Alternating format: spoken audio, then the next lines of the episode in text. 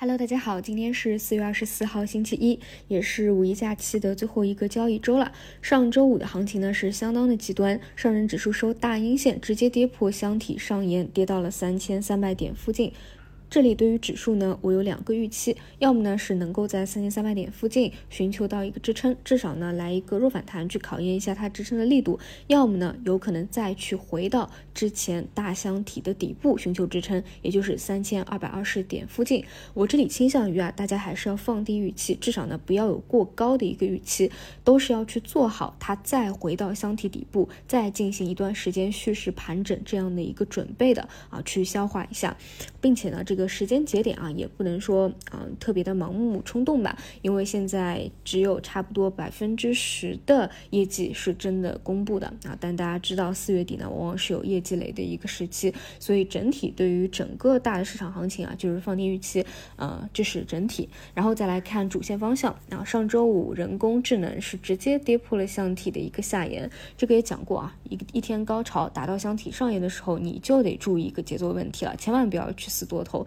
这里呢，直接修复的概率也是比较小的。我是倾向于啊，会再去做一个新的箱体。未来什么时候再能够上行，或者说想要突破之前的那种高点，一定是要等到有新的催化，它可能是一个爆炸期的产品，或者突破突破的一个政策啊。但是短期更多还是看消化震荡，甚至呢会有一个比较大幅度的短期的一个调整。这里呢真的出现止跌以后啊，你期待一个普涨也不太实际。我个个人倾向。于啊，至少在假期期间，哪怕资金要去捞，也绝对只是抱团核心。要么呢，就是这周啊，你真的要去看 AI 方向的话，我觉得除了这些个别两三个核心股以外啊，最多最多再去看一看游戏，因为最近这一周有很多比较重点的游戏股是要披露业绩的啊。前期披露的那些不太重要的游戏股业绩的这个反转都比较明显，所以呢，这算是一个小小的催化点吧。但是你就整体来说，显然你从形态上都能看。出，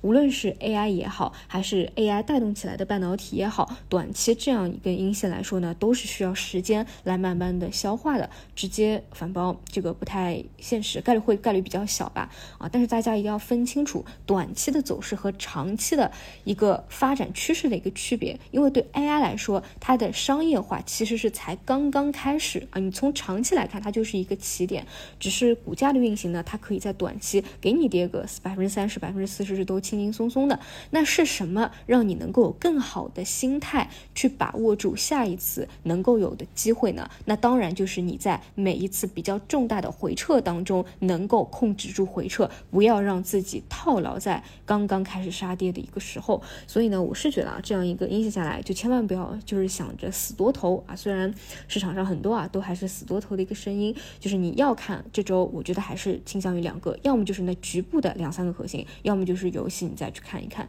啊。其他的话，我会倾向于等它企稳，把这个新的箱体啊稳固清晰一些，再去看一看的。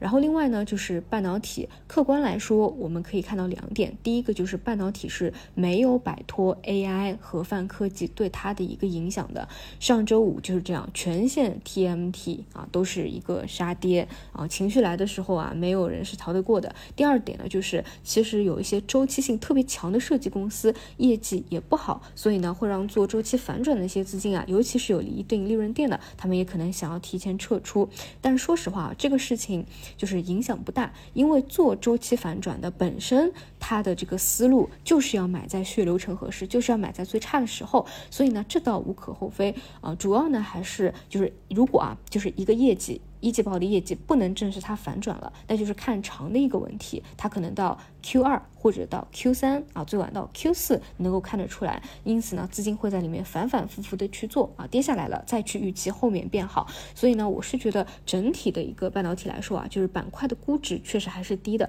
这一点呢，大家可以就是我可以给大家打打气啊，不用对这个板块啊特别就是失望，或者说觉得它啊长期来看就到顶了啊，短期呢还是要跟着大方向走啊。目前来。看啊是没有摆脱就是 AI 对它的影响的。如果说像 AI 呀、数字啊这些前期主线的方向。都真的出现中期调整的话啊，基本上也是得跟这样的一个节奏的啊。但是就估值而言，肯定是比一些完全炒到高位，并且没有什么业绩支撑的那些 AI，确实是要安全的多的啊。所以呢，我是觉得，呃，如果你纯看半导体这一块的啊，就不用因为上周五这样一个阴线，就是不用就是放弃去看这个方向吧啊，这是要打打气的啊。另外呢，再说一说本周重要的一个事件啊，一个除了刚才说的游戏有几个重点的业绩披露以外，还有最重要的事情就是，呃，四月二十七号、二十八号，就是这周的后半段，有一个非常高级别的国家级的会议，是数字中国峰会，会在福州市召开。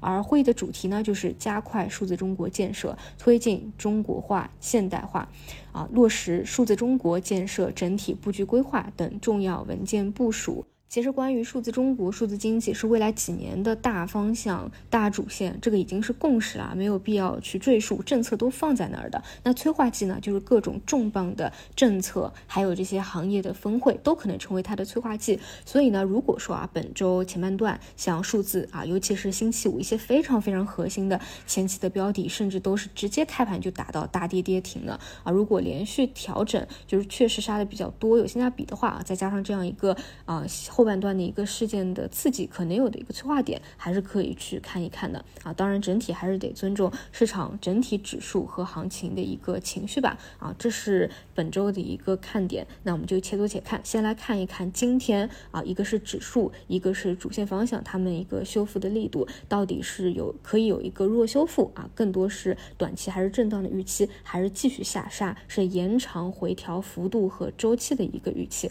好的，以上就是今天内容，那我们就中午再见。